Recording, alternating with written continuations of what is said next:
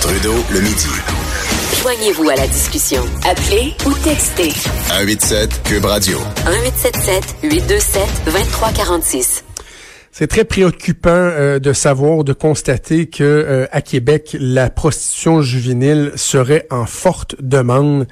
Euh, moi, ça fait 15 ans que je suis à Québec. Je suis arrivé à Québec presque tout de suite après l'opération Scorpion, qui a laissé des séquelles indélébile euh, euh, dans la région de Québec. Ça a fait parler partout au Québec, mais particulièrement évidemment euh, à Québec, où on avait démantelé un réseau de, de, prostitution juvénile. Il y avait des personnalités qui avaient été arrêtées, condamnées, etc. Et on se disait plus jamais. Et là, de savoir que particulièrement à Québec, il semble que ce soit un phénomène euh, très populaire, c'est vraiment, vraiment préoccupant et c'est tout un casse-tête pour les policiers. D'ailleurs, on va aller rejoindre Mario Vézina, qui est inspecteur aux enquêtes criminelles du service de police de la ville de Québec, du SPVQ. Bon midi, Monsieur Vézina. Bon midi.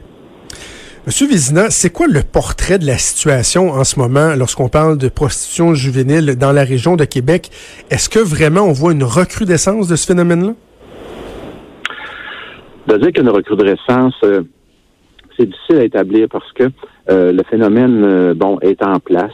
Les, les, les, réseaux sociaux donnent des opportunités quand même supérieures à il y a 15 ans, 10 ans même. donc, euh, recrudescence, c'est difficile à établir, mais euh, nous, ce que l'on constate, c'est que euh, effectivement, il y a une demande qui est présente. Est-ce qu'elle est plus forte ou moins forte qu'avant? Pas capable de comparer non plus, mais à la lumière, à la lueur de, la dernière enquête qu'on a fait au, mois de février, là, où ça nous a permis de procéder à l'arrestation mm. de cinq individus, ça nous permet de constater qu'il y a une demande qui est présente toujours pour ça, oui. En quoi ça a évolué? Si, par exemple, je faisais euh, référence à l'opération Scorpion qui, euh, s'est déroulée en, 2002, en quoi le, les modus operandi, le, le, le, le recrutement, euh, la façon de faire des affaires, en quoi ça a évolué et que ça peut venir compliquer votre tâche? En fait, le recrutement se fait beaucoup en personne. Les gens approche des personnes, euh, euh, cible des personnes, les approche. Le recrutement, ça fait encore de, cette manière-là.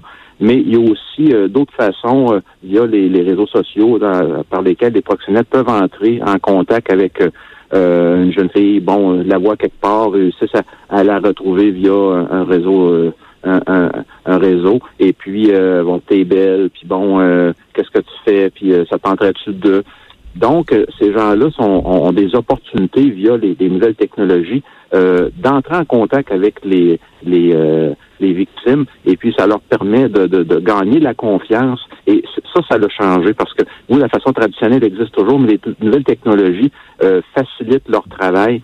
Et puis c'est ce que l'on constate de plus en plus. C'est ça, parce que les médias sociaux viennent, viennent rendre euh, particulièrement les, les, les, jeunes filles, euh, les jeunes mineurs plus vulnérables parce qu'on vient scruter leur, euh, leur compte, on, vient déceler des moments de faiblesse, des opportunités et vraiment on profite de ça pour pour mettre le grappin sur sur ces jeunes filles là. je disais dans l'article de, des Ocloutiers du, du journal de Québec que il y a également euh, le phénomène Airbnb, location de, de, de, de logements, de maisons, euh, qui vient un peu vous, vous compliquer la tâche, hein, parce que ils vont se promener de, de, de, place en place. Souvent, c'est des transactions qui se font avec des, les, propriétaires sans même se voir. Ça se fait tout par Internet. Ça aussi, ça vous complique la tâche.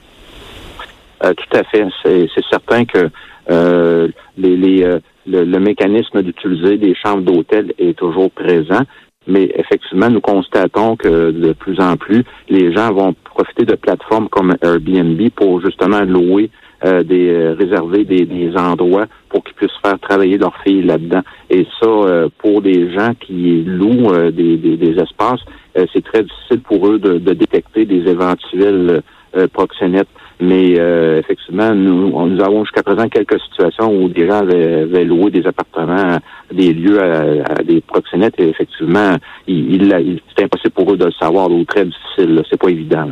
Et là, on comprend que Québec est devenu une terre d'accueil pour des proxénètes d'ailleurs. Euh, bon, je dis pas, pas des gens de l'international, mais de Montréal, de d'autres régions, où les gens viennent euh, à Québec pour faire du recrutement, quoi? Ben, en fait, euh, euh, Québec, étant quand même une très grande ville, euh, donc c'est certain qu'il peut avoir un marché qui pourrait être attrayant pour des gens qui veulent recruter. Euh, mais comme euh, certains centres également, la, Mauricie pour euh, certaines grandes villes peuvent être attirantes pour des, des proxénètes, mais pour la, ville de Québec, bon, c'est un marché potentiel. Il y a quand même la population est importante. Et puis les gens, bon, de, de l'extérieur, ce qu'on constate, ce sont des gens, souvent des gens de l'extérieur de la région de Québec qui vont venir ici pour faire le recrutement et puis faire travailler des filles dans, dans, différents lieux. Et ça, c'est un, un, phénomène que l'on constate depuis quelque temps, effectivement.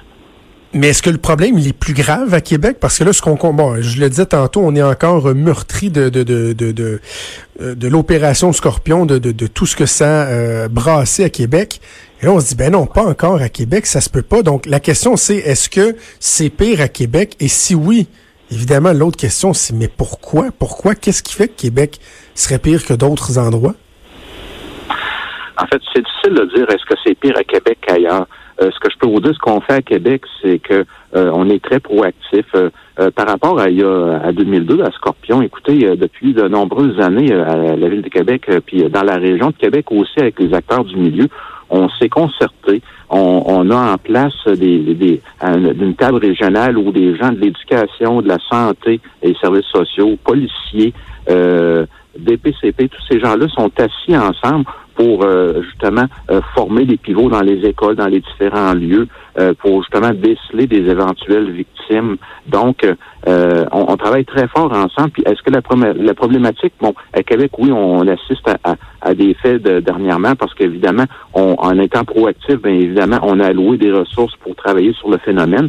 Puis, pas juste à Québec, faut pas oublier qu'au niveau provincial, on a l'équipe intégrée de lutte au, au, proxénétisme qui est coordonnée par le SPVM. Donc, il y a une grande concentration d'enquêteurs à Montréal qui travaillent sur le phénomène avec des gens de la région de Montréal.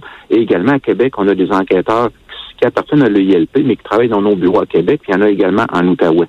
Donc, euh, je peux vous dire que là, oui, on, à Québec, on, euh, la dernière opération pour euh, les, les, les, clients de prostituées mineures a été faite par le SPVQ en partenariat important avec le ILP. Et puis, on travaille de façon concertée. Et puis, euh, pour nous, la Ville de Québec, évidemment, quand lorsqu'on a mis en place notre équipe d'enquête contre l'exploitation sexuelle des mineurs en septembre 2015, effectivement, on voyait le phénomène euh, euh, de toute l'exploitation sexuelle des, mineurs mm. en général qui grossissait avec la pornographie juvénile ou aussi la traite et le, puis de l'heure également. Donc, on, on, a décidé de prendre le taureau par les cornes, on s'est outillé pour le faire. Et puis, évidemment, lorsqu'on fait des opérations, on en parle plus.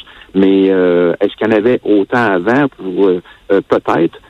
mais sauf que là, présentement, ben, on a les outils pour être capable de travailler sur ce problème-là. Et en quelque sorte, c'est encourageant parce qu'on a les outils pour le, travailler, le phénomène. C'est qui, M. Vézina, les... Est-ce qu'il y a un profil des salopards qui, retiennent les services de, de jeunes de, de, jeunes prostituées qui sont qui sont mineurs?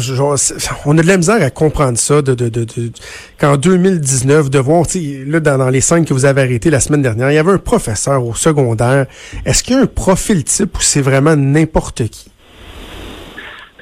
C'est vraiment n'importe qui, M. Trudeau. Euh, on est, c'est impossible d'établir un profil type de, de client. On le voit par les, les gens qui ont été arrêtés, euh, différents milieux, différentes catégories d'âge. Euh, euh, différents niveaux. Donc, euh, il n'y a vraiment pas de profil type. Ça peut être euh, monsieur tout le monde, madame tout le monde. C'est vraiment très large. Il n'y a vraiment pas un spectre particulier. On dit ce type d'individu-là, c'est un, un, éventuel client pour acheter des services de prostitution mineure. c'est vraiment très large et très diversifié. J'ai envie de j'ai envie de vous demander euh, parce que vous faites partie de de, de, de, l'unité contre l'exploitation sexuelle des, des mineurs. Euh, lorsqu'ils sont arrêtés ces gens-là, lorsqu'ils sont interrogés là, ils se sentent comment? Tu sais, je veux dire, est-ce qu'ils se disent ah ben je pensais pas me faire pogner Est-ce qu'ils vous servent le ah ben oui je me rends compte que j'ai un problème Est-ce qu'ils se disent ben voyons pourtant c'est normal Ça doit être quelque chose des confronter puis des entendre. Ben, effectivement, il y a toutes sortes de choses qui sont euh, qui sont dites à ce moment-là.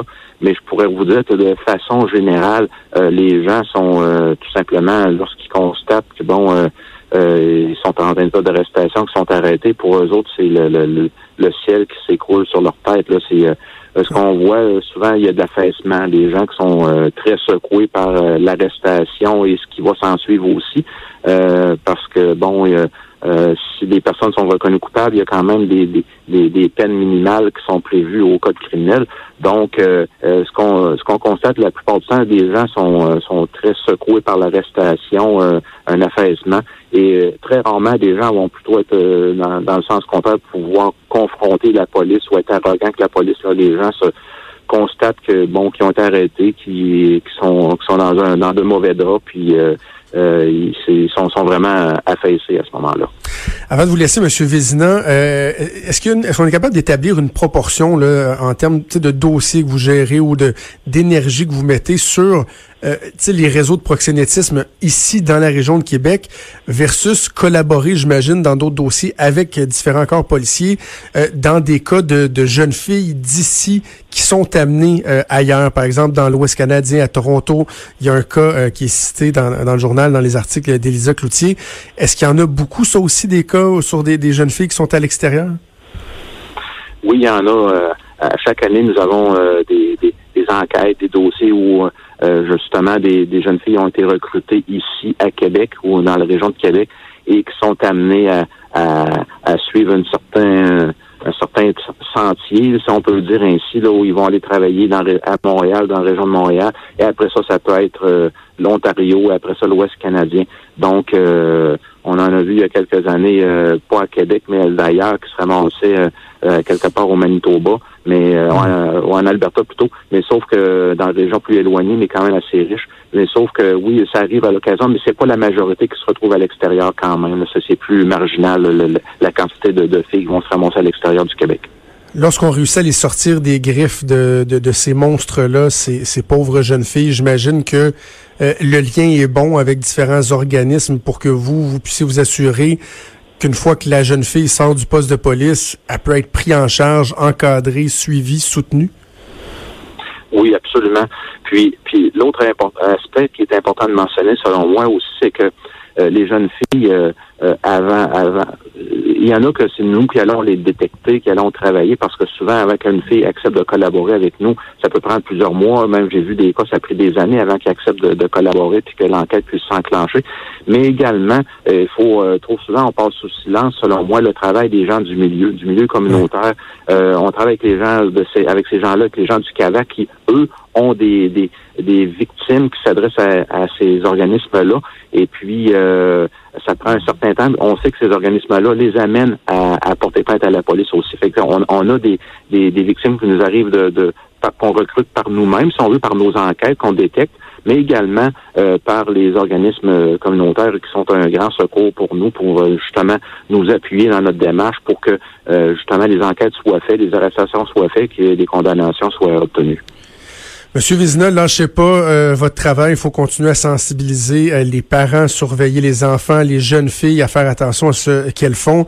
Euh, lâchez pas votre travail. Puis félicitations à vous, à vos collègues. Ça doit être un travail tellement difficile, ingrat. Beaucoup, j'ai beaucoup de respect pour les policiers en général, mais particulièrement pour ceux qui se consacrent à ce genre de dossier-là. Merci nous avoir parlé ce midi. Ça m'a fait plaisir. Bonne journée. Merci. C'était Mario Vizina, inspecteur aux enquêtes criminelles du service de police de la ville de Québec.